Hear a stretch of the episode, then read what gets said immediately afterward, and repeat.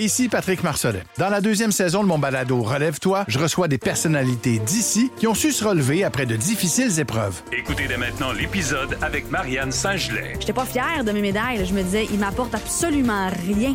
J'ai pas plus de vie, j'ai pas plus d'amoureux, j'ai pas plus de famille, j'ai pas plus de scolarité, j'ai absolument rien. Relève-toi, disponible dans la section balado du site web de votre station Cogeco Média. Présenté par le regroupement des centres de prévention du suicide du Québec. Ensemble, tissons l'espoir. C'est 23. L'essentiel de Paul Arcan, tout ce que vous devez savoir chaque jour en moins de 60 minutes. Bonne écoute. Je commence ce matin par le vol de véhicules parce que demain aura lieu le sommet organisé par le gouvernement fédéral. Une journée au cours de laquelle on va discuter euh, des vols de voitures. C'est un fléau au Canada, c'est un fléau au Québec et c'est un fléau particulièrement à Montréal. J'en parle depuis des mois. Montréal est une plaque tournante. Le port de Montréal est une passoire. Puis on aura beau dire qu'il y a toutes sortes de, phénomènes pour expliquer euh, la réalité montréalaise. Il y a un prix à payer pour l'ensemble des euh, propriétaires de voitures avec les augmentations euh, du coût de l'assurance. Ce matin, dans la presse, Vincent Larouche raconte l'histoire de véhicules volés au Québec qui se sont retrouvés euh, dans un encan en Belgique. Et quand je dis des voitures, là, euh, vous voyez par exemple euh, les encore là le nom du concessionnaire qui a vendu le véhicule.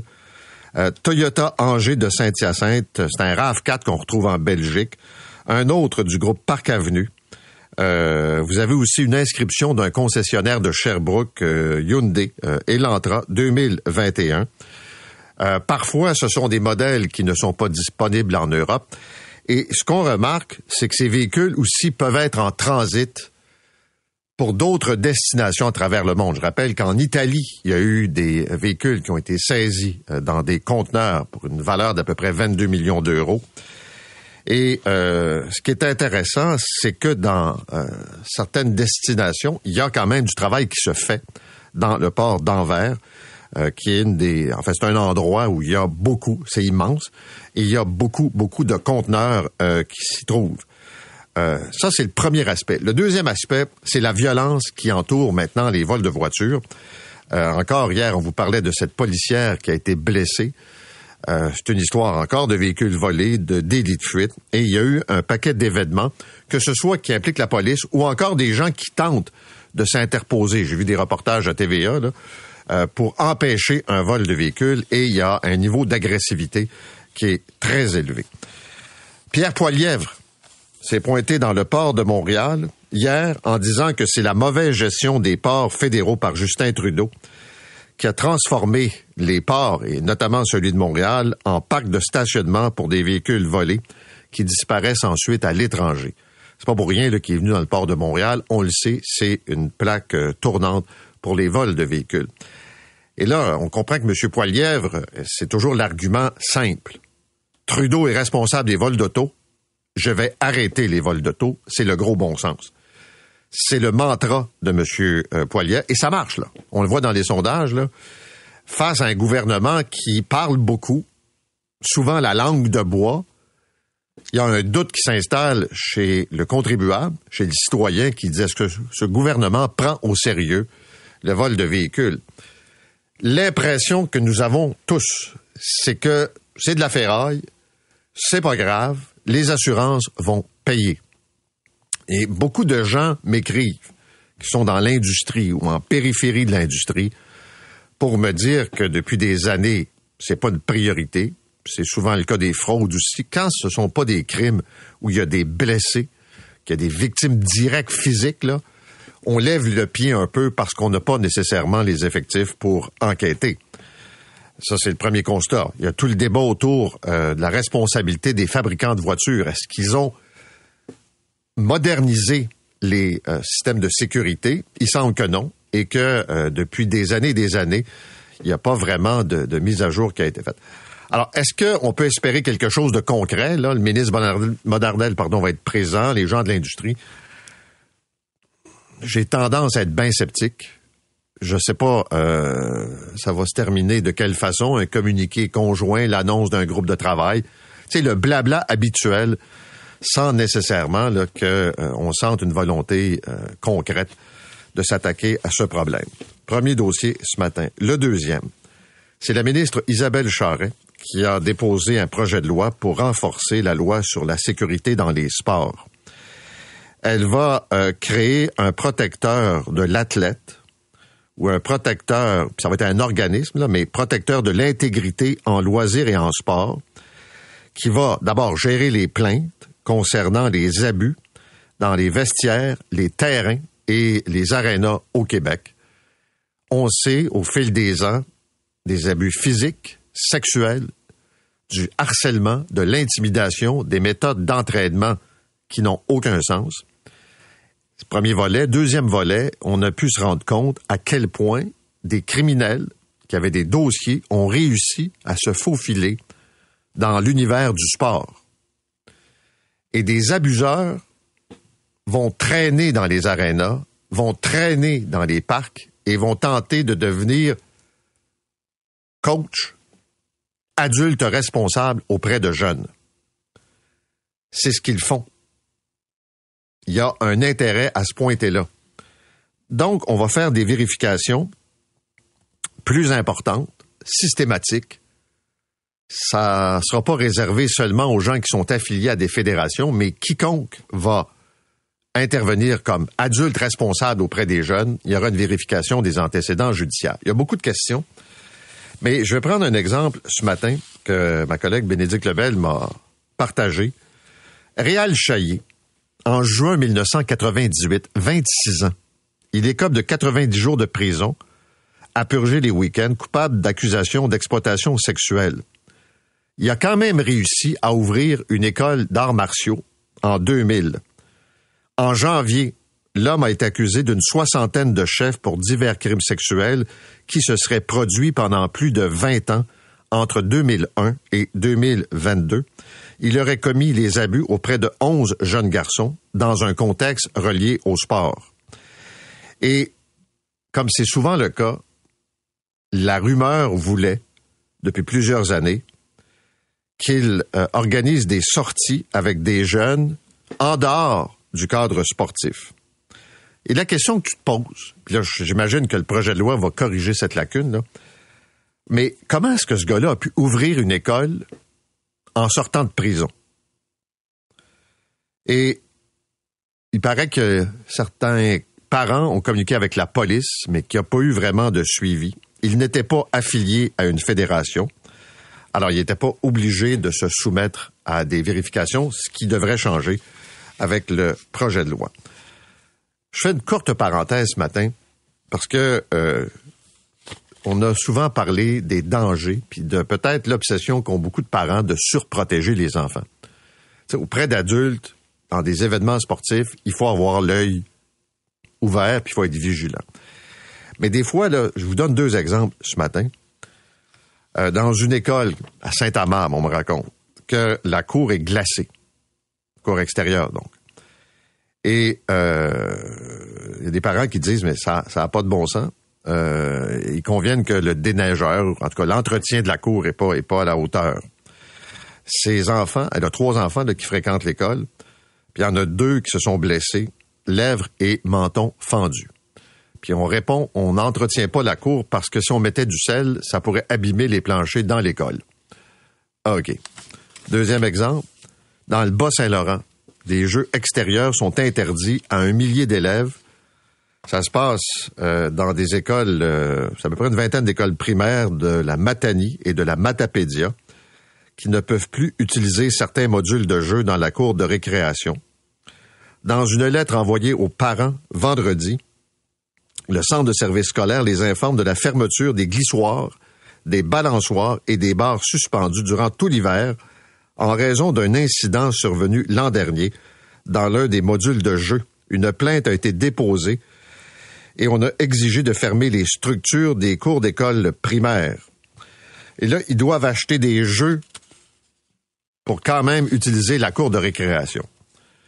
Il y a plusieurs parents qui en reviennent pas, qui sont pas d'accord avec ça. Euh, je lisais ça ce matin quand même euh, dans le soleil de Québec. Tu dis, mais est-ce qu'on n'est pas un peu trop maniaque? Oui, un enfant qui glisse peut peut-être se faire mal. Oui, il peut y avoir peut-être des situations qui méritent une intervention un peu plus soutenue pour corriger.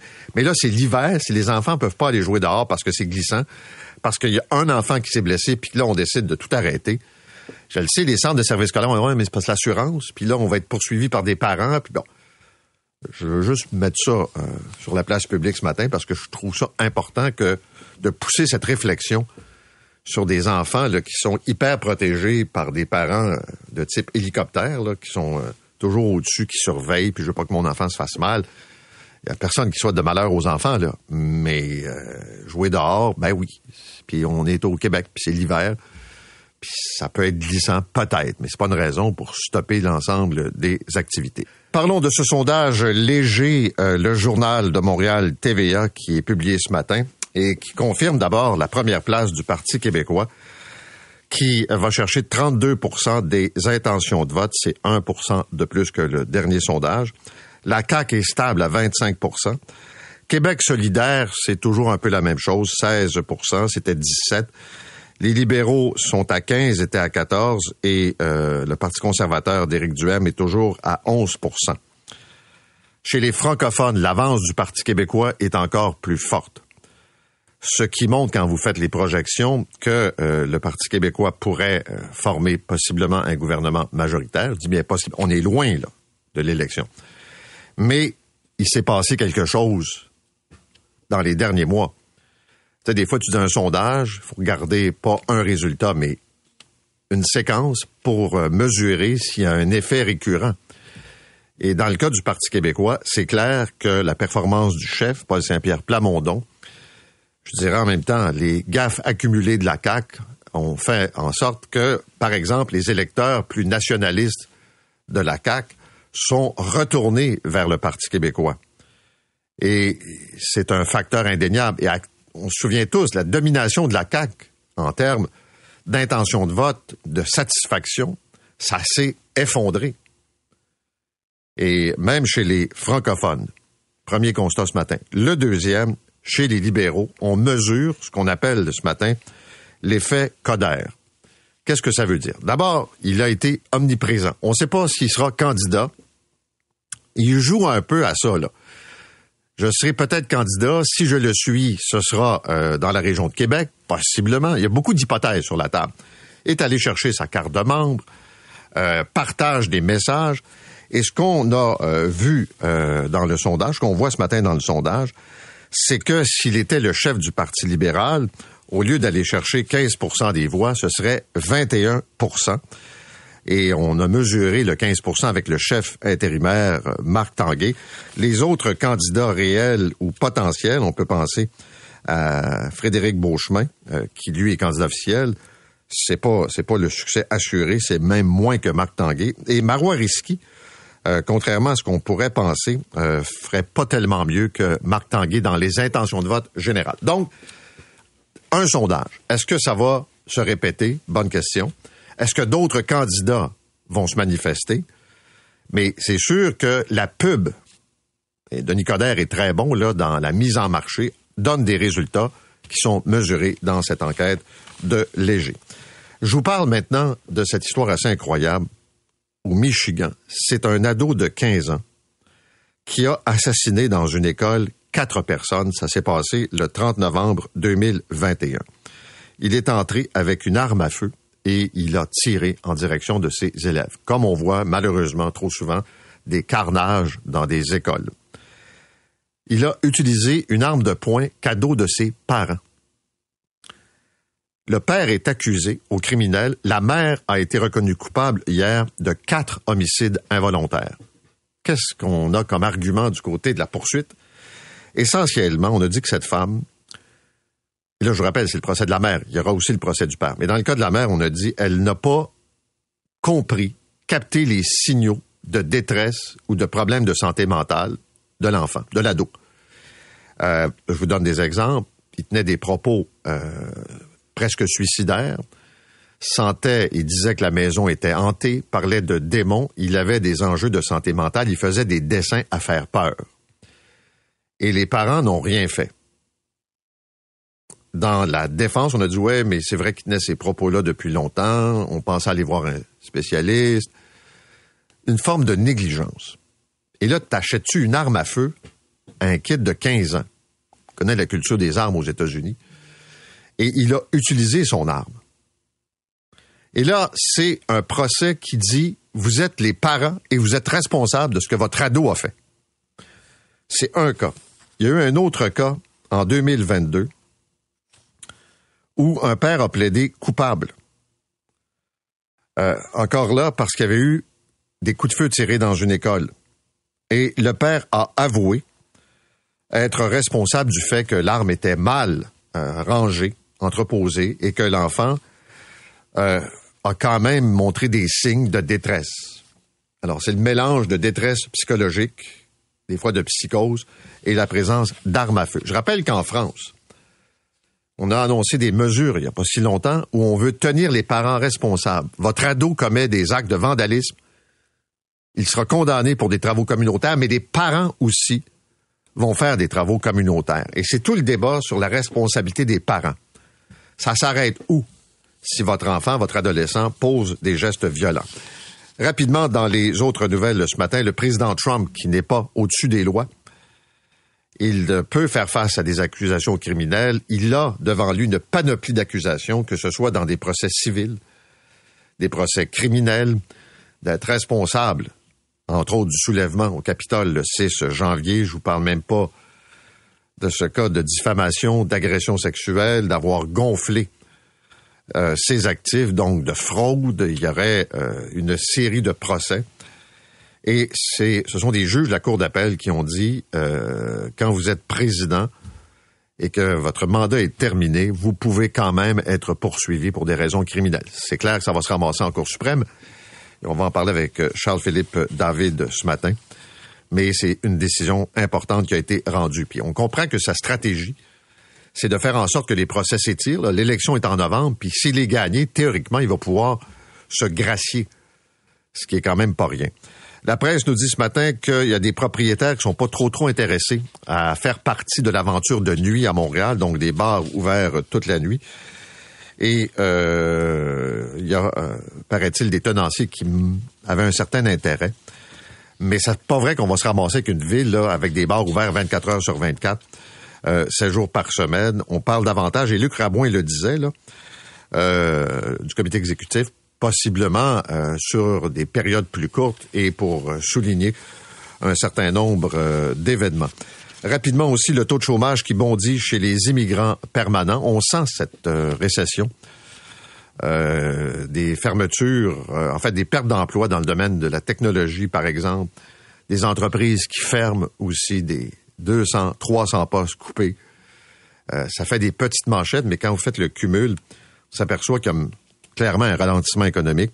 Et cette étude de l'Institut euh, du Québec montre que le taux de chômage touche d'abord et avant tout des immigrants qui sont permanents, donc souvent des immigrants qui sont arrivés pour euh, répondre à un besoin de main-d'œuvre et qui sont les premiers à perdre leur emploi. Puis je termine avec cette histoire aussi invraisemblable ce Boeing 737 MAX 9 d'Alaska Airlines, le panneau qui s'est détaché en plein vol.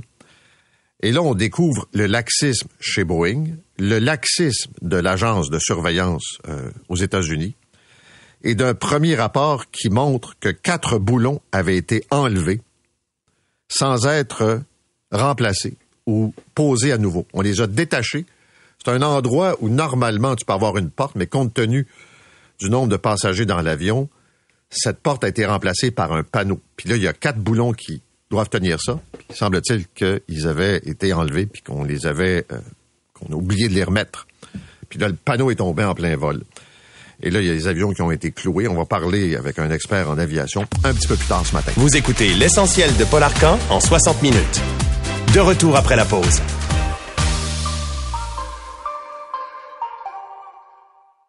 Ici Patrick Marcelet. Dans la deuxième saison de mon balado Relève-toi, je reçois des personnalités d'ici qui ont su se relever après de difficiles épreuves. Écoutez dès maintenant l'épisode avec Geneviève Rioux. Il y a tellement eu plus d'hommes qui m'ont tendu la main après ça que d'hommes qui m'ont fait mal. Je veux pas laisser les hommes qui blessent gagner. C'est pas supposé d'arriver une fois, encore moins deux fois. Qui garantit que ça arrivera pas une troisième fois? Relève-toi, disponible dans la section balado du site web de votre station Cogeco Média. Présenté par le regroupement des centres de prévention du suicide du Québec. Ensemble, tissons l'espoir. L'essentiel de Paul Arcan. Québec qui annonce euh, un train de mesures pour mieux encadrer la pratique du sport au Québec et mieux encadrer les entraîneurs pour éviter les abus qui ont été dénoncés euh, dans les dernières années. Ce sont des abus parfois physiques, euh, du harcèlement, des méthodes d'entraînement qui sont complètement délirantes. Et on va aussi pousser plus loin les enquêtes sur les antécédents judiciaires, en plus de créer un poste de protecteur de l'intégrité en loisirs et en sport. La ministre responsable est avec nous, Isabelle Charret. Madame Charret, bonjour. Bonjour, M. Arcan. Euh, D'abord, j'imagine que pour arriver à un projet de loi, vous avez eu besoin d'un portrait global de la situation. Est-ce que, selon vous, il y a beaucoup, beaucoup de victimes dans la pratique du sport, beaucoup d'abus de toute nature, des gestes posés par des entraîneurs ou des adultes responsables? Ben oui, on a eu un portrait. Il y a eu différentes études qui ont été faites euh, pour euh, voir euh, quels sont les taux de violence là, à, toute échelle là, dans, dans, le sport. Mais on a vu aussi, euh, avec la mise en place de l'officier indépendant des plaintes, bon, d'une part, il y a des gens qui ont dénoncé des, des, des situations inacceptables.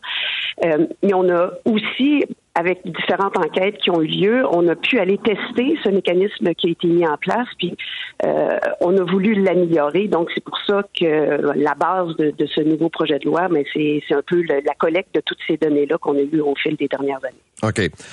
La vérification d'antécédents judiciaires, euh, ça existe? Euh, des associations de hockey le font, par exemple? je prends oui. ça comme exemple. Oui. Le, le, trou était à quel endroit? Qui pouvait échapper avec aux vérifications tout en ayant des responsabilités auprès d'enfants? Ben, en fait, ça existait via, c'était pas inscrit dans la loi, ça existait via la politique d'intégrité à laquelle les fédérations devaient adhérer pour pouvoir avoir le financement euh, du gouvernement. Donc, c'était grosso modo euh, les fédérations qui avaient cette, cette directive-là de procéder aux vérifications des antécédents judiciaires. Maintenant, en l'inscrivant à la loi, donc en faisant une obligation de la vérification, et la loi qui est maintenant élargie à, à, toutes les organisations sportives, donc même les organisations qui ne sont pas affiliées à une fédération, mais aussi au secteur du loisir, parce que dans le secteur du loisir aussi, il pourrait y avoir des situations où euh, une personne euh, est en contact avec euh, avec des jeunes, puis pourrait avoir un, un, dossier judiciaire. Donc, on élargit la portée de la loi, et là, on va aller ratisser mais, tout, tout, toutes les sphères là, de, du sport et du loisir au Québec. OK. Je vous donne un exemple qui qui est actuel. Il y a un gars qui s'appelle Réal Chaillé. En juin 1998, il écope de 90 jours de prison à purger les fins de semaine une affaire d'exploitation sexuelle. En 2000, deux ans plus tard, il réussit à ouvrir une école d'arts martiaux. Au mois de janvier dernier, on l'arrête. 60 accusations de crimes sexuels qui se seraient produits pendant 20 ans, notamment parmi les victimes, 11 jeunes garçons. Comment ce gars-là a pu ouvrir une école pendant 20 ans puis commettre des abus? Ben, c'est sûr que bon là, que si il est euh, propriétaire de, de, son école, là, il y a aussi une, une vigilance que les parents doivent avoir, là, qui comprennent qu'il ne sont qu'il ne fait pas partie d'une fédération, euh, puis aller peut-être faire un petit peu leur recherche. Mais à partir du moment où il est dans une organisation, euh, il, il, devra procéder à la vérification d'antécédents de, judiciaires. Donc, soit via une fédération, soit via une, une association, une ligue privée et tout ça. Euh, donc, cette vérification d'antécédents judiciaires devra être faite par toutes les, les, organisations du sport, du loisir. OK, mais un réel chaillé, est-ce qu'il peut, malgré votre projet de loi, opérer au Québec? Autrement dit, là, les parents, je comprends, là, vous leur dites vérifier s'il est membre d'une fédération. Mais mettons que le gars a une école puis est pas membre d'une fédération, il y a personne qui va venir vérifier ses antécédents. Ben, en fait, euh, là, la loi élargi. Donc, ce n'est pas seulement les membres d'une association, mais euh, toute personne qui opère ou qui, qui organise le sport loisir doit procéder à la vérification des antécédents judiciaires. Donc, M. Fayet devrait faire la vérification de ses antécédents judiciaires Bon, évidemment, euh, s'il le fait pas ou il le fera pas parce qu'il y a un dossier, là, on a le protecteur à l'intégrité qui peut euh, déclencher une enquête, s'apercevoir que l'individu n'a pas procédé à la vérification des antécédents judiciaires. Puis là, il y a un mécanisme d'amende, entre autres. Il y a bon toutes les sanctions qui peuvent s'ensuivre. Et ensuite, ultimement, il y a la ministre qui a un pouvoir d'ordonnance. Donc, on, on pourrait sévir dans ce cas-là spécifique. OK, parce que ce cas-là a quand même sévi au Québec pendant 20 ans, là, sans trop se faire ben, déranger. Ben, c'est exactement euh, là où on veut agir en élargissant la, loi, puis en, ne s'attardant pas juste aux fédérations qui sont affiliées, euh, euh, aux fédérations qui, sont subventionnées par le, gouvernement, mais vraiment aller toutes aller rejoindre toutes les sphères du sport et du loisir. OK, mais pour bien comprendre, ça veut dire que l'organisme que vous créez, le protecteur, pourrait, je ne sais pas, quelqu'un signale la présence d'une école qui est, dont le propriétaire est pas membre d'une fédération pourrait s'adresser au protecteur et le protecteur a le pouvoir de déclencher une enquête. Voilà, c'est exactement ça. En fait, le protecteur, c'est un individu. Hein. Ça, c'est le, fruit de, des recommandations des différentes euh, enquêtes et du mandat d'initiative qu'il y a eu au printemps dernier. Donc, on disait que le protecteur devait être incarné par une personne pour assurer une, uniformité dans, tout le réseau, puis euh, bon, puis avec tous les pouvoirs qu'il aurait, et il a le pouvoir d'enquêter. Alors, quelqu'un qui a des soupçons, quelqu'un qui dit effectivement il y a cette école-là qui euh, euh qui a pignon sur rue, peu importe, on a des soupçons, il a le pouvoir d'enquêter et surtout, il a le pouvoir de, de, contraindre quelqu'un à témoigner. Donc, la personne devra collaborer à l'enquête. Puis, ultimement, ben, la ministre a un pouvoir d'ordonnance. Donc, on, a, on a une poignée pour aller y sévir dans les cas comme celui-ci. OK. Je veux juste comprendre. Est-ce qu'il y a une différence entre euh, un adulte qui s'occupe de sport dans une école, je pense à des activités parascolaires, là, des, des bon, entre ceux qui sont dans le système scolaire et ceux qui sont à l'extérieur du système scolaire? Ben, ben non, en fait, on va ratisser aussi tout ce secteur-là. Donc, dans le, système scolaire, des fois, il y a des, euh, bon, des, des, profs d'éduc ou quoi que ce soit qui sont en, à l'emploi du centre de service, mais des fois dans des, euh, des programmes particuliers ou dans des sports-études ou euh, dans le parascolaire, par exemple, ce sont des entités externes qui ne sont pas employées du centre de service. Et c'est là où il y avait un trou, où euh, on ne savait pas trop à qui revenait la charge de faire ce genre de vérification-là. Puis on a vu avec différents entraîneurs dans différents sports, puis qui ont mené à des enquêtes, qu'il y avait justement ce, ce, ce trou et qu'il fallait, euh, fallait pouvoir agir. Alors c'est pour ça qu'avec la nouvelle portée de la loi, on va aller rejoindre tous ces organismes-là dans tous les secteurs, dans toutes les, sphères de la pratique du sport et du loisir au Québec. On parle beaucoup d'antécédents judiciaires. Il y a un coût rattaché à ça. Euh, qui va faire les vérifications? Ça va coûter combien? Est-ce que les parents vont devoir payer les fédérations? Comment ça s'organise? Ben, c'est une très bonne question. Évidemment, on, on y a pensé à ce, à ce ce coût-là, puis qu'on voulait surtout pas que la, facture soit refilée aux parents. Alors, on a prévu une enveloppe de 30 millions de dollars sur cinq ans, justement pour pouvoir compenser les organismes qui auront la, responsabilité de procéder à la vérification des antécédents judiciaires. On a aussi la, mise en place d'un bureau conseil qui va s'assurer d'une coordination entre les différentes instances, les différents secteurs de pratique euh, sportive. Euh, bon, on a aussi le, le protecteur euh, à l'intégrité, puis euh, ceux qui, vont l'aider à mettre en place euh, euh, l'organisme d'intégrité, de, de, traitement des plaintes. Alors, on a des sommes qui sont prévues pour pouvoir justement faire en sorte que la facture soit pourfilée aux parents. Bon, on parle de prédateurs, c'est une chose là, mais il y a eu aussi dans le passé des cas d'entraîneurs qui ont utilisé des méthodes brutales, mm-hmm. des attitudes là, qui sont pas acceptables. Euh, des, des, coachs qui ont été euh, dénoncés. C'est également couvert. Il y a des parents qui pourraient, par exemple, s'adresser au protecteur puis dire il y a des méthodes euh, spartiates qui ont plus d'allure, là, par exemple.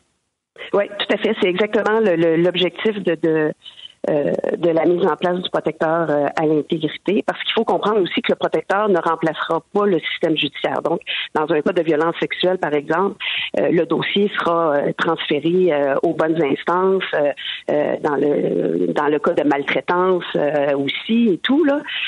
mais évidemment, pour pour des cas là, bon d'abus verbaux, des trucs comme ça, de, méthodes d'entraînement euh, euh, archaïques et tout ça, ben c'est le rôle vraiment du protecteur à, l'intégrité euh, de s'assurer que, ça se produise pas.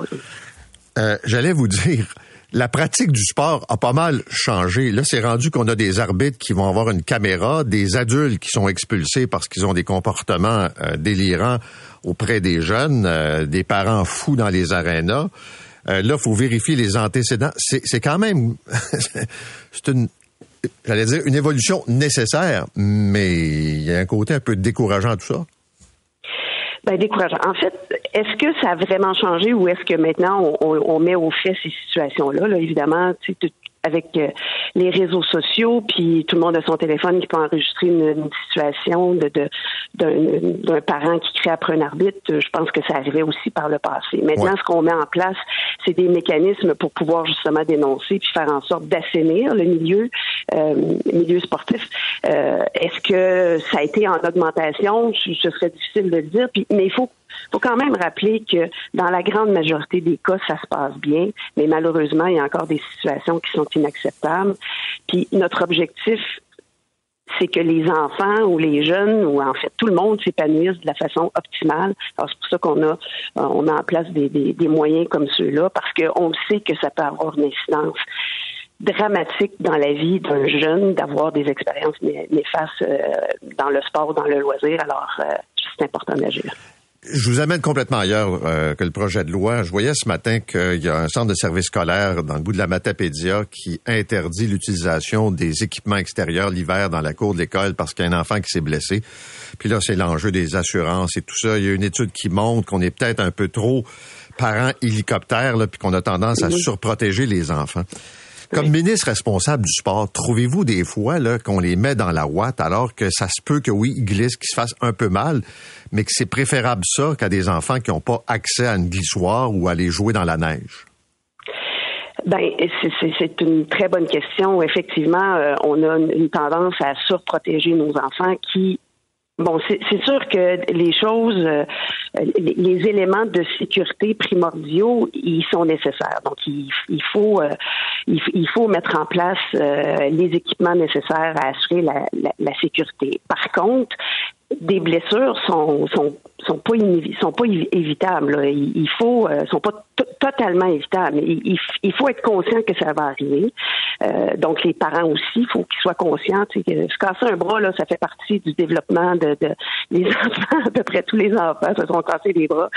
Euh, et, et c'est on, passe par-dessus.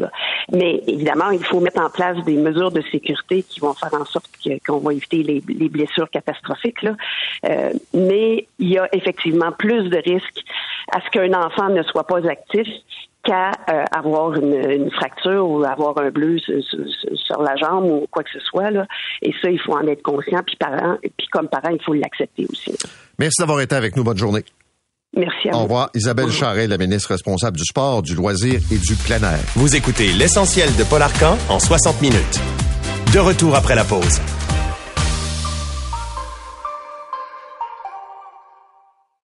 Ici Patrick Marcelet. Dans la deuxième saison de mon balado Relève-toi, je reçois des personnalités d'ici qui ont su se relever après de difficiles épreuves. Écoutez dès maintenant l'épisode avec Dominique Arpin. Fait que je me suis dit, cette journée-là, je pourrais jamais avoir plus peur que ce que j'ai vécu dans le bureau du médecin lorsqu'elle m'a dit que j'avais un cancer puis que la masse était grosse comme un pamplemousse sur mon rein. Relève-toi, disponible dans la section balado du site web de votre station Cogeco Média. Présenté par le regroupement des centres de prévention du suicide du Québec. Ensemble, tissons l'espoir.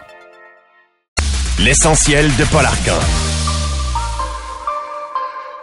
fait longtemps, on en parle pratiquement toutes les semaines des vols de voitures. Demain, il y a un sommet qui va regrouper euh, ce qu'on appelle les parties prenantes organisées par le gouvernement fédéral pour essayer de trouver des solutions pour contrer le vol de véhicules. Et on sait que le port de Montréal est une plaque tournante. Pierre Poilièvre était là hier. Il n'a pas choisi Montréal au hasard puis il est allé évidemment de sa phrase, qui est toujours simple, c'est la faute de Justin Trudeau, avec moi, il n'y aura pas de char volé. Disons que c'est un peu tourner des coins ronds, mais c'est clair qu'il y a un problème. Encore ce matin, la presse nous parle de véhicules volés euh, au Québec. Encore les noms des concessionnaires sur le véhicule qu'on a retrouvés euh, en Belgique, des voitures en Italie, valeur de 22 millions. Et aussi, il y a un autre aspect qu'il faut considérer, c'est que ce sont des crimes qui deviennent de plus en plus violents. Oui, il y a des pertes importantes, il y a des coûts pour les assureurs et donc pour nous les clients, mais on a vu cette policière qui, dans une opération de véhicules volés, a été blessée, victime d'un délit de fuite. J'en parle ce matin avec Jacques Lamontagne, qui est le directeur des enquêtes pour le Québec et l'Atlantique chez Équité Association. Monsieur Lamontagne, bonjour. Bonjour, M. Comment ça se fait qu'on retrouve un RAV4 de chez Angers Toyota dans un port en Belgique? Donc, euh, vous savez, comme moi, qu'il y a des véhicules qui quittent le Canada via le port de Montréal, via le port d'Halifax pour être exportés à l'étranger. Et Anvers est un port en Belgique qui est un grand port en Europe où beaucoup de navires transitent et les douaniers font un travail euh, suite à de l'information qu'ils reçoivent pour saisir des véhicules à cet endroit-là. Les véhicules, là, y a, bon, là, on parle de ce port en Belgique, mais on en a retrouvé en Italie. Est-ce que ça veut dire que les véhicules volés qui transitent par le port de Montréal se retrouvent dans plusieurs pays? Effectivement, il y a plusieurs ports de transit dans la Méditerranée qui sont, euh, sont utilisés. On parle, quand on parle d'Anvers, on parle de Malte, on parle de Giatoro en Italie. Euh, comme destination finale, ce n'est pas nécessairement des destinations finales. On a des destinations finales au Moyen-Orient, sur la côte ouest africaine et aussi dans des pays de l'ancienne, l'ancienne Union soviétique. Qui achète ces véhicules-là? Ben, des clients outre-mer qui, euh, qui flairent la bonne affaire ou qui flairent la possibilité d'avoir un véhicule qui n'est pas disponible chez eux est-ce que vous avez noté une augmentation du vol de voitures? Est-ce que c'est depuis la pandémie que ça a augmenté considérablement parce qu'il y avait une rareté, les producteurs en sortaient moins? Effectivement, la pandémie euh, joue un rôle. Euh, depuis 2022, au Québec, on parle d'une augmentation d'environ 50% du vol de véhicules. Là, je vais vous poser la question qui tue, comme on dit. là. Allez-y. Comment on explique autant de vols de voitures que ça? Moi, je parle toujours d'une question d'offre et de demande. C'est-à-dire que euh, la pandémie a causé une rareté, euh, autant ici qu'ailleurs dans le monde. Donc, ce qui a fait en sorte que les organisations criminelles lui ont vu une opportunité. En volant des véhicules ici, ils peuvent fournir les marchés étrangers et ainsi empocher de grands profits euh, de très petits coûts d'exploitation. OK, mais la technologie n'a pas suivi. Les euh, fabricants de moi j'ai des gens qui me disent que les fabricants de voitures sont en retard, puis pas un peu là, sur la façon de sécuriser les véhicules. Ben, je vais vous expliquer rapidement. Euh, la loi sur le transport au Canada a une section qui comporte sur la sécurité des véhicules moteurs. Euh, cette loi-là n'a pas été mise à jour depuis 2007 par le gouvernement fédéral. Euh, si vous vous rappelez bien, en 2007, en tout cas pour ma part, je conduisais un petit véhicule qui euh, fonctionnait avec une clé euh, bien ordinaire, sans beaucoup de technologie, alors qu'aujourd'hui, ben, ces technologies-là sont disponibles. Et plus on parle de technologie, plus on parle de moyens de les contourner qui sont disponibles sur Internet ou un peu partout. OK. Donc, il y a une part de responsabilité des fabricants, là. C'est-à-dire que c'est relativement facile à des gens de voler un véhicule. Moi, je mettrais une responsabilité partagée des fabricants, les assureurs, euh, la législation, que ce soit au niveau de la réglementation sur le transport, les douanes, les services policiers. On a tous notre part de responsabilité, selon moi, dans le phénomène. Et aussi, le crime organisé, il y avait une faille et il l'exploite. Encore là, vous me direz, parce que j'entends ça, là, qu'au port de Montréal, l'Agence des services frontaliers surveille davantage ce qui entre parce qu'on veut trouver de la drogue, par exemple, plus que les conteneurs qui quittent? Écoutez, moi, je considère que c'est tout à fait normal. Dans le fond, on veut éviter qu'il rentre des choses qui sont dangereuses au Canada, de la drogue, des armes, des explosifs. Euh, et la majorité des effectifs de l'Agence des services frontaliers est affectée à ça. Par contre, pense que d'avoir les ressources et les équipements nécessaires pour ce qui est de l'exportation serait une plus-value. OK, ça c'est l'autre question. Trouvez-vous que le port de Montréal est sous-équipé? Écoutez, moi, on espère que il y a des choses qui vont changer, évidemment, et que les ressources y seront placées par le gouvernement fédéral, ainsi que les équipements pour faciliter le travail et augmenter le nombre de conteneurs vérifiés au port de Montréal. OK. Vous avez travaillé pour la police de Montréal? C'est exact. Il y avait à une époque une escouade spécifique sur les véhicules volés. On a aboli cette escouade-là. Ça fait quoi, une vingtaine d'années, si je me trompe pas? Il y avait un monsieur Hurley qui était le patron de, cette division-là. Pourquoi on a aboli ça? C'est comme si pour la police, ben, ce sont des voitures, puis c'est, c'est pas, on a d'autres priorités. Euh, L'escouade a été démantelée, si je me rappelle bien, en 2001. Euh, les raisons à l'époque, c'était de redistribuer les enquêteurs dans les centres d'enquête régionaux afin qu'ils puissent euh, euh, faire les vols de véhicules à partir des, centres d'enquête régionaux, l'Ouest, le Sud, peu importe. Et force est d'admettre que ces enquêteurs-là ont finalement été utilisés à faire autre chose que des vols de véhicules moteurs, ce qui a amené la disparition complète de l'unité des vols de véhicules moteurs à Montréal. Merci, Monsieur Lamontagne. Bonne journée. Merci, Patrick. Au revoir. Au revoir. Jacques Lamontagne est le directeur des enquêtes pour le Québec et l'Atlantique chez Équité Association. Je rappelle que c'est euh, ce grand sommet qui aura lieu demain. Espérons que ce soit autre chose que des phrases creuses et euh, des comités, et des parties prenantes. C'est le discours habituel de ce genre de réunion. C'est une nouvelle importante. Une cour d'appel fédérale aux États-Unis a statué que Donald Trump n'est pas au-dessus des lois, qu'il peut faire l'objet de poursuites aux criminels et on le sait que depuis les derniers mois, les plaintes, les procédures, les poursuites s'accumulent. Il y a le New York Times tous les jours qui fait une mise à jour finalement de l'ensemble des poursuites intentées contre celui qui cherche à redevenir président des États-Unis. Charles-Philippe David est avec nous ce matin. Bonjour Charles-Philippe. Bonjour Paul. Alors, c'est pas banal cette décision. Euh, D'ailleurs, euh, c'est quoi une des premières fois qu'on pose la question est-ce qu'on peut poursuivre ou non au criminel un président américain? Euh, c'est la première fois, Paul. Donc, c'est un jugement tout à fait historique euh, hier que cette cour d'appel donc a euh, décrété, a prise, et euh, forcément, donc maintenant, ça donne au pouvoir judiciaire américain, on va dire, un moyen de plus certainement pour euh, nuire quand même aux euh, perspectives, en tout cas, euh, si c'est pas politique, au moins aux perspectives de, de, de juridiques de Donald Trump.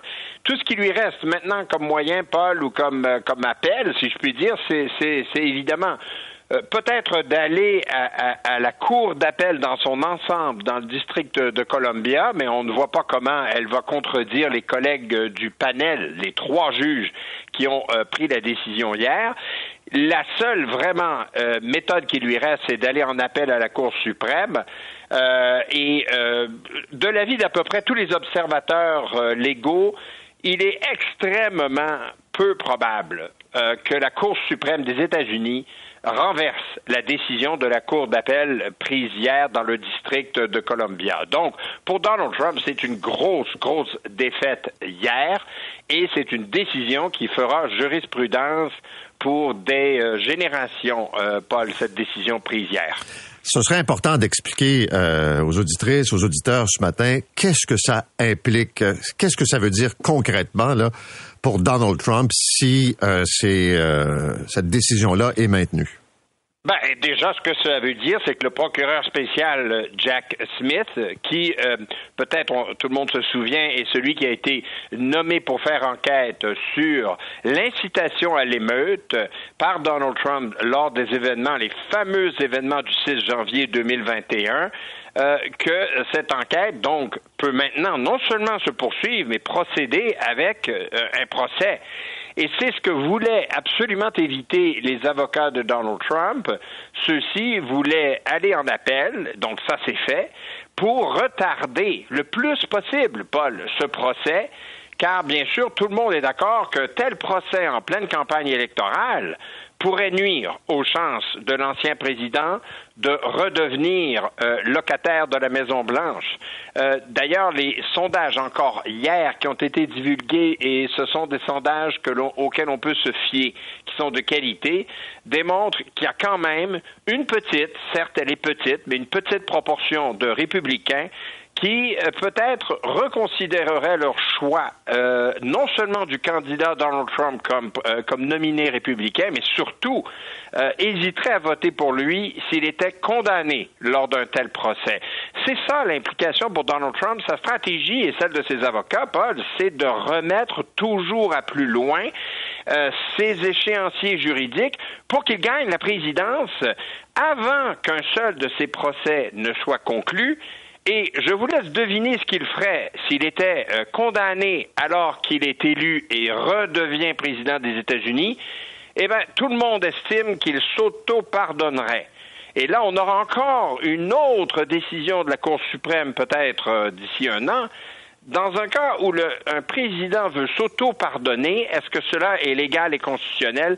Cela ne s'est jamais vu dans l'histoire américaine, Paul. Et ça veut dire, donc, qu'il gagne du temps, qu'il veut faire un retour à la Maison-Blanche, se gracier et enclencher une série de, de, procédures, un mandat qui serait marqué essentiellement par des batailles avec euh, devant les tribunaux. Oui, et probablement, et, et, là, j'extrapole, je, je, mais on ne peut pas poursuivre un président en exercice de ses fonctions. Notez bien hier ce qu'a indiqué la Cour d'appel. En rejetant euh, l'argument ou les arguments de ses avocats, elle a insisté qu'actuellement, il s'agit du citoyen Donald Trump et non pas du président Donald Trump. C'est une autre histoire lorsque euh, on est président des États-Unis. À ce moment-là, on ne peut pas euh, subir un procès en tant que tel parce que cela vous euh, est trop évidemment accaparant et vous distrairait de vos fonctions présidentielles.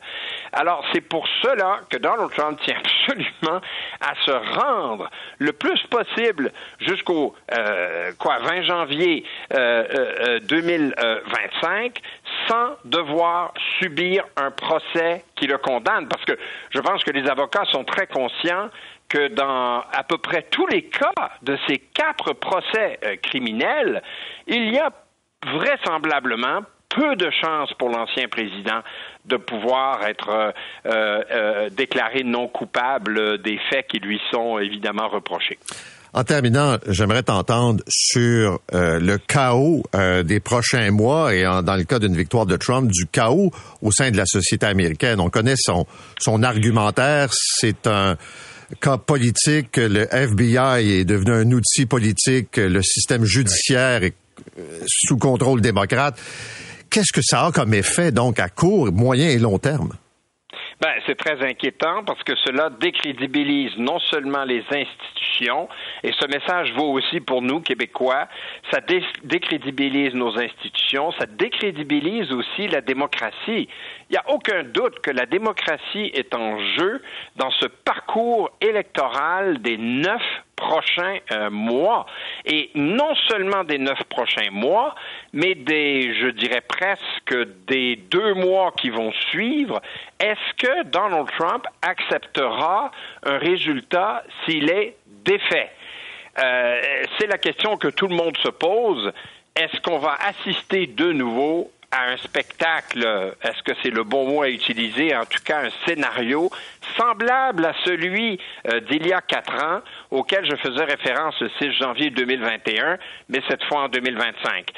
Écoutez, euh, c'est clair que là, actuellement, il se joue un double jeu, un jeu politique considéré comme traditionnel, le combat entre deux candidats présidentiels qui, qui, qui, qui, s'en vient, mais il se joue aussi ce jeu euh, juridique qui peut forcément complètement entraver et complètement, complètement faire dévier euh, de son cours normal le combat politique. Et personne, Paul, ne sait en quoi cette, euh, cette, ce, double jeu va, va produire.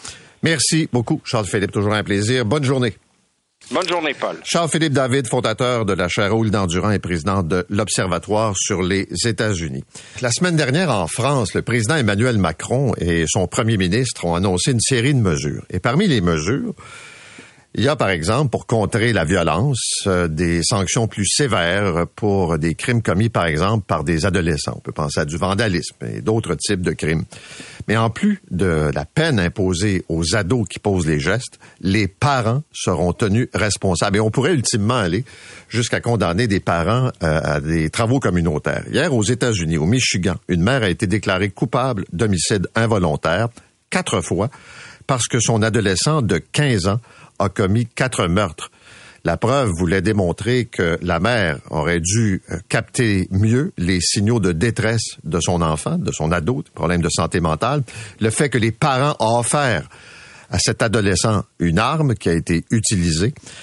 Et ça fait énormément euh, réfléchir à quel moment la responsabilité des parents s'arrête, si elle s'arrête. J'en parle avec maître Anne-Marie Boisvert, qui est spécialiste du droit pénal et professeur à la faculté de droit de l'Université de Montréal. Maître Boisvert, bonjour. Bonjour à vous. Euh, D'abord, c'est sûr que ça surprend qu'une mère soit condamnée pour des meurtres commis par son adolescent. Comment on peut vraiment faire ce genre d'équation-là? Euh, la façon aux États-Unis, comment on l'a fait exactement, je peux pas vous le dire là, mais c'est clair qu'on passe par une forme de ce que j'appellerais de responsabilité pour le fait d'autrui, c'est-à-dire qu'on punit la mère pour quelque chose que son enfant a fait. Or, euh, au, au, Canada, c'est pas possible. Là. Je dirais que faut comprendre qu'on n'est pas en matière civile ici où il s'agit de réparer un dommage. On est en matière criminelle où on veut punir quelqu'un.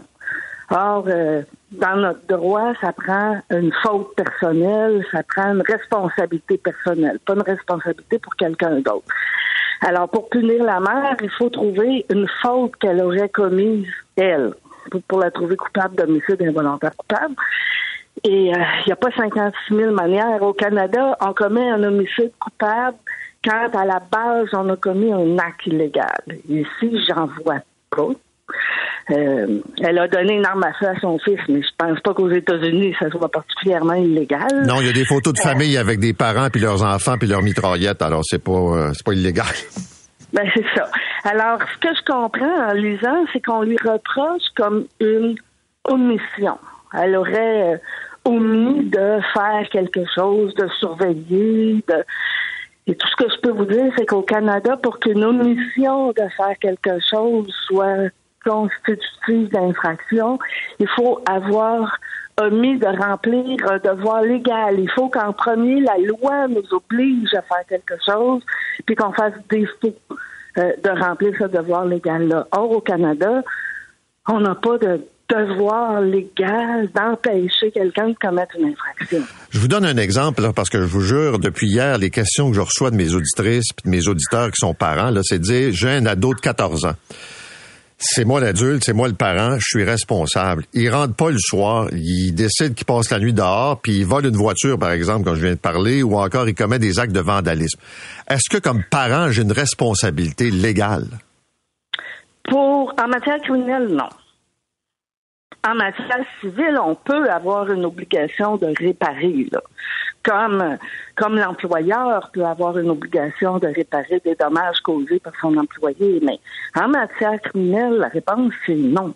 On n'a pas d'obligation d'empêcher quelqu'un de commettre une infraction. La seule façon dont on pourrait participer à l'infraction de quelqu'un d'autre, c'est si on, on sait que la personne va faire une infraction, puis on fait quelque chose dans l'intention de l'aider. Admettons que je le sais que mon enfant veut commettre un meurtre, puis j'ai dit, ben, regarde mon chou, je vais te donner l'arme à feu, dans l'intention d'aider, là, euh, là, on peut être devenir partie à l'infraction. On peut être un complice, mais si, mais on n'a pas d'obligation générale de surveiller, d'empêcher quelqu'un de commettre des infractions. Je vais vous poser une question qui sort du droit probablement, mais je pense qu'il faut que je la pose. Là. Est-ce que vous pensez que si des parents étaient passibles d'une sentence, là, comme par exemple des travaux communautaires, si leur ado commet des gestes de vandalisme, ça forcerait un bon nombre de parents à être un peu plus responsables face à leurs enfants? Ben, moi, je- personnellement, là, Oui. c'est une question de politique criminelle. Je pense que d'utiliser le droit criminel pour éduquer les foules, là, c'est pas, c'est pas le meilleur moyen. Euh, je pense que ah, si on a des problèmes de d'éducation, de, de, de préparation aux parents à, à- à la parentalité, une chose, mais c'est pas par le droit criminel, la punition, la prison, les travaux communautaires qu'on peut atteindre cet objectif-là, à mon avis. là. Ben, on a un problème de société, mais le, vous savez, le droit criminel, là, c'est pas magique. Mais non, mais je, je le vois aux États-Unis là que, que puis il- c'est- le- je, je parle d'un cas au Michigan, mais il y en a eu d'autres où des parents ont été reconnus coupables de crimes reliés à des actes et des gestes posés par d'autres. C'est important de le dire. Ici, ce n'est pas le cas, à moins, comme vous dites, de faire un lien direct. C'est ça. Non, ici c'est pas pas le cas. C'est un peu c'est un peu normal. Là. Il faut pour être trouvé coupable avoir soi-même commis quelque chose d'illégal. là. Être un parent euh, euh, qui est pas toujours présent. Puis vous savez comment comment on ferait pour distinguer entre les accidents puis les les, les cas de, de parentalité tellement mauvaises que ça mérite d'être puni. Là? Trouve que je vois pas la fin de Mais je vous donne l'exemple de, ouais, de cette mère au Michigan. Euh, ils ont dit, ben regardez, euh, elle s'est pas occupée de son ado. Il y avait des propos, euh, disons, particuliers. Il disait que la maison était hantée, probablement des idées noires. Il faisait des dessins. On lui donne une arme à feu. Et on a ajouté dans la, la présentation de la preuve que madame avait deux chevaux, un amant et une vie professionnelle remplie, ce qui fait qu'elle n'avait pas le temps de s'occuper de, de son ado. Le père va subir un procès aussi plus tard, mais c'est l'étalement de la non-responsabilité, là. Ben moi je trouve que c'est plutôt l'étalement où c'est c'est c'est la diminution de la responsabilité sur l'épaule des parents. Euh, quand un système qui devrait nous aider quand il y a des problèmes de santé mentale ont failli eux aussi, euh, je trouve que c'est un peu facile de dire que tout c'est de la faute des parents. Peut-être qu'on dit ça en psychanalyse, là, mais Ouais. en droit criminel, je trouve que ça va loin. Merci beaucoup, Maître Boisvert, d'avoir été avec nous. Je vous souhaite une bonne journée. Au revoir. À vous aussi. Maître Anne-Marie Boisvert est spécialiste du droit pénal et professeur à la faculté de droit de l'Université de Montréal. Vous écoutez l'essentiel de Paul Arcan en 60 minutes. Bonne écoute.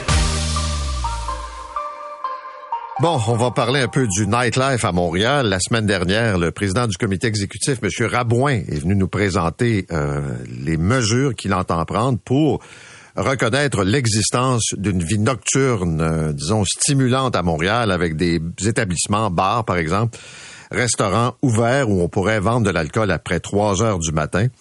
Et euh, il nous a parlé d'expériences pilotes qui ont été menées, que les euh, gens qui l'ont expérimenté étaient ravis, tout en disant que probablement que ça pourrait se limiter à certains événements. On peut penser que pendant le Grand Prix, par exemple, ou lors d'un festival à Montréal. Puis là, on lit ce matin dans la presse qu'il y a des propriétaires de bars qui ont, et de restos là, qui ont pas l'air euh, plus intéressés qu'il ne le faut euh, d'ouvrir pas mal plus tard que le 3 heures du matin. Alex Besnard est avec nous.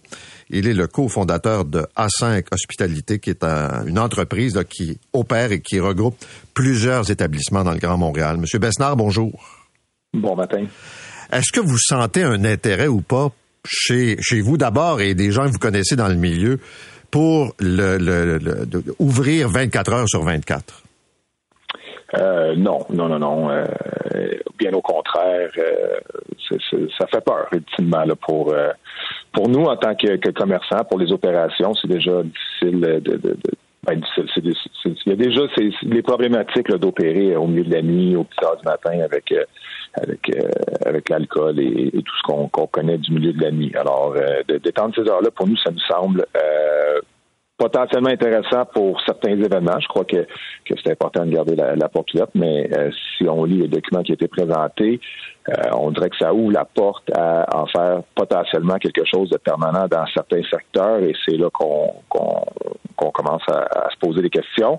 Puis je vous dirais que euh, au-delà du côté euh, commercial de la chose, c'est beaucoup plus en tant que, que citoyen et également en tant que père de famille euh, je me demande si euh, la question de- des, heures et de la consommation d'alcool et, malheureusement d'autres substances qui viennent avec euh, avec le monde de la nuit, euh, si c'est souhaitable d'en faire ultimement encore plus la promotion que, que, que, que ce ne l'est fait déjà. Alors, c'est à ce niveau-là que qu'on se pose des questions. OK. Ce que vous soulevez, on, comprend les enjeux, bon, euh, les enjeux de, sécurité, de consommation d'alcool, euh, la nuit, euh, tout ce que ça implique. Les, les, les, partisans de, Montréal la nuit vont vous dire ouais mais il y a d'autres villes dans le monde Berlin c'est 24 heures les gens ont du plaisir et les Montréalais et les touristes sont pas différents. Qu'est-ce que vous répondez à ça? Écoutez, c'est un, bon point, mais je pense que c'est proche du sophisme, c'est-à-dire d'inférer euh, de, différentes hypothèses euh, une conclusion euh, qui, qui, qui, qui, est difficilement prouvable ou, potentiellement fausse. C'est-à-dire que je pense que la cible principale, en tout cas à Montréal, au Québec et en Amérique du Nord, euh, pour cette plage horaire-là, qui serait des heures étendues, cible principalement les jeunes. Moi, je, bon, j'approche la cinquantaine, mais je, me souviens d'avoir des, anniversaires de, de, puis bon, il y en a plein qui partent après le souper, il y en a quelques-uns qui s'en vont, puis il reste quelques irréductibles, peut-être à une heure du matin, et peut-être même un peu plus tard. Alors, euh, nous avons tous des obligations ou des plus d'obligations en avançant euh, en âge. Je, je, crois que ça cible principalement les jeunes, cette initiative-là, soyons honnêtes. Euh, puis là, ben, on revient à la question de santé et sécurité publique. Euh, est-ce que euh, sous l'argument de la culture, la vitalité économique et tous les beaux mots qu'on connaît, là, est-ce que quand quelqu'un va avoir un commerce qui va vendre de l'alcool jusqu'à 6 ou 9 heures du matin, qui sera sa clientèle cible? Ben, ce ne sera pas un habitant de Barcelone, ça va être un habitant de Saint-Jean-sur-Richelieu qui euh, quand son bar va s'apprêter à fermer, ben il va dire Oh wow, c'est le fun ce soir, j'aimerais pas que ça arrête. Hey les amis, on s'embarque dans mon auto puis on s'en va à Montréal. Euh, sur une des artères qui peinent déjà euh, présentement commercialement, parce que ça semble être la cible des élus municipaux. Ben, on va aller continuer ça là-bas, embarquer dans mon char, on part. C'est comme si on disait on change les heures de vente de, de, de, bière dans les dépanneurs parce que mon oncle Roger, euh, rendu à minuit demi, trouve ça plate, puis il n'y a plus d'alcool chez eux. Il dit, je, vais descendre à Montréal, je vais m'acheter une caisse de bière, puis on va pouvoir continuer le party à la maison. Mais s'il écoute de la musique émergente dans son auto, c'est peut-être même un événement culturel. Tu sais, fait que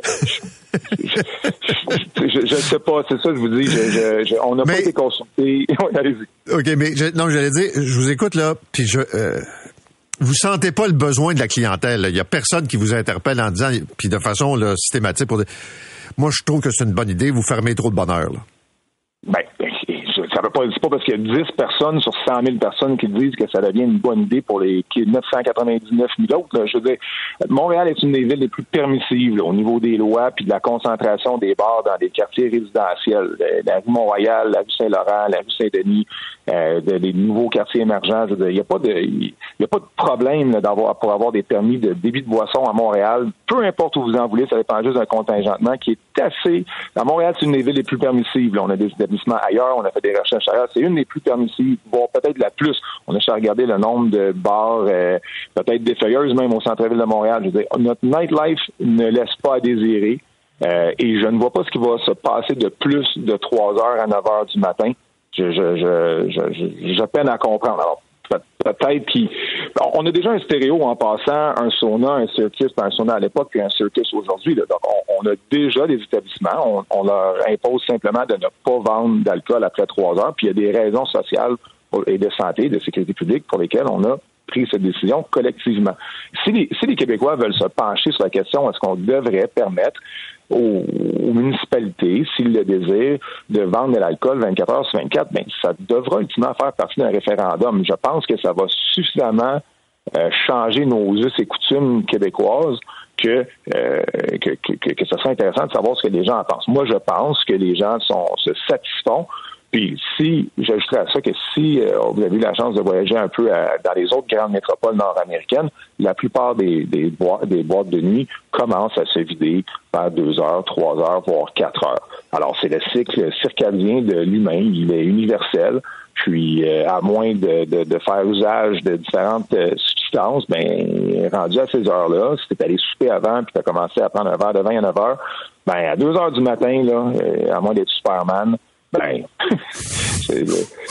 la, la, la, fin approche. Ouais. Et on n'a pas parlé de la cohabitation avec les gens dont euh, qui vivent dans le coin, là, euh, qui sont qui sont locataires, qui ont un logement pas trop loin, puis qui qui se dit trois heures, c'est déjà complexe, là. C'est pas vrai que ça va durer jusqu'à 7-8 heures le matin, là. Ben, clairement, je pense pas que de concentrer euh, ça dans certains secteurs, ça va aider. Évidemment, il y a peut-être une moins grande densité euh, de résidentiel dans les artères euh, mais il y en a quand même. Puis, puis, puis, écoutez, c'est des artères, tu sais, le quartier des spectacles, le quartier latin, commercialement, ils ont leurs leur, leur, difficultés. Est-ce que, encore une fois, dire on va mettre des dépanneurs qui sont ouverts 24 heures sur 24 pour que tout le monde puisse aller s'acheter de la bière là, ça va ramener de la vitalité économique dans ces secteurs-là. empiriquement, c'est difficile à, prouver, disons. OK. Merci beaucoup d'avoir été avec nous. C'est intéressant. Bonne journée. Au revoir. Alex Besnard est le cofondateur de A5 Hospitalité, donc une entreprise de Montréal qui est euh, implanté dans le monde de la restauration et du divertissement. C'est 23.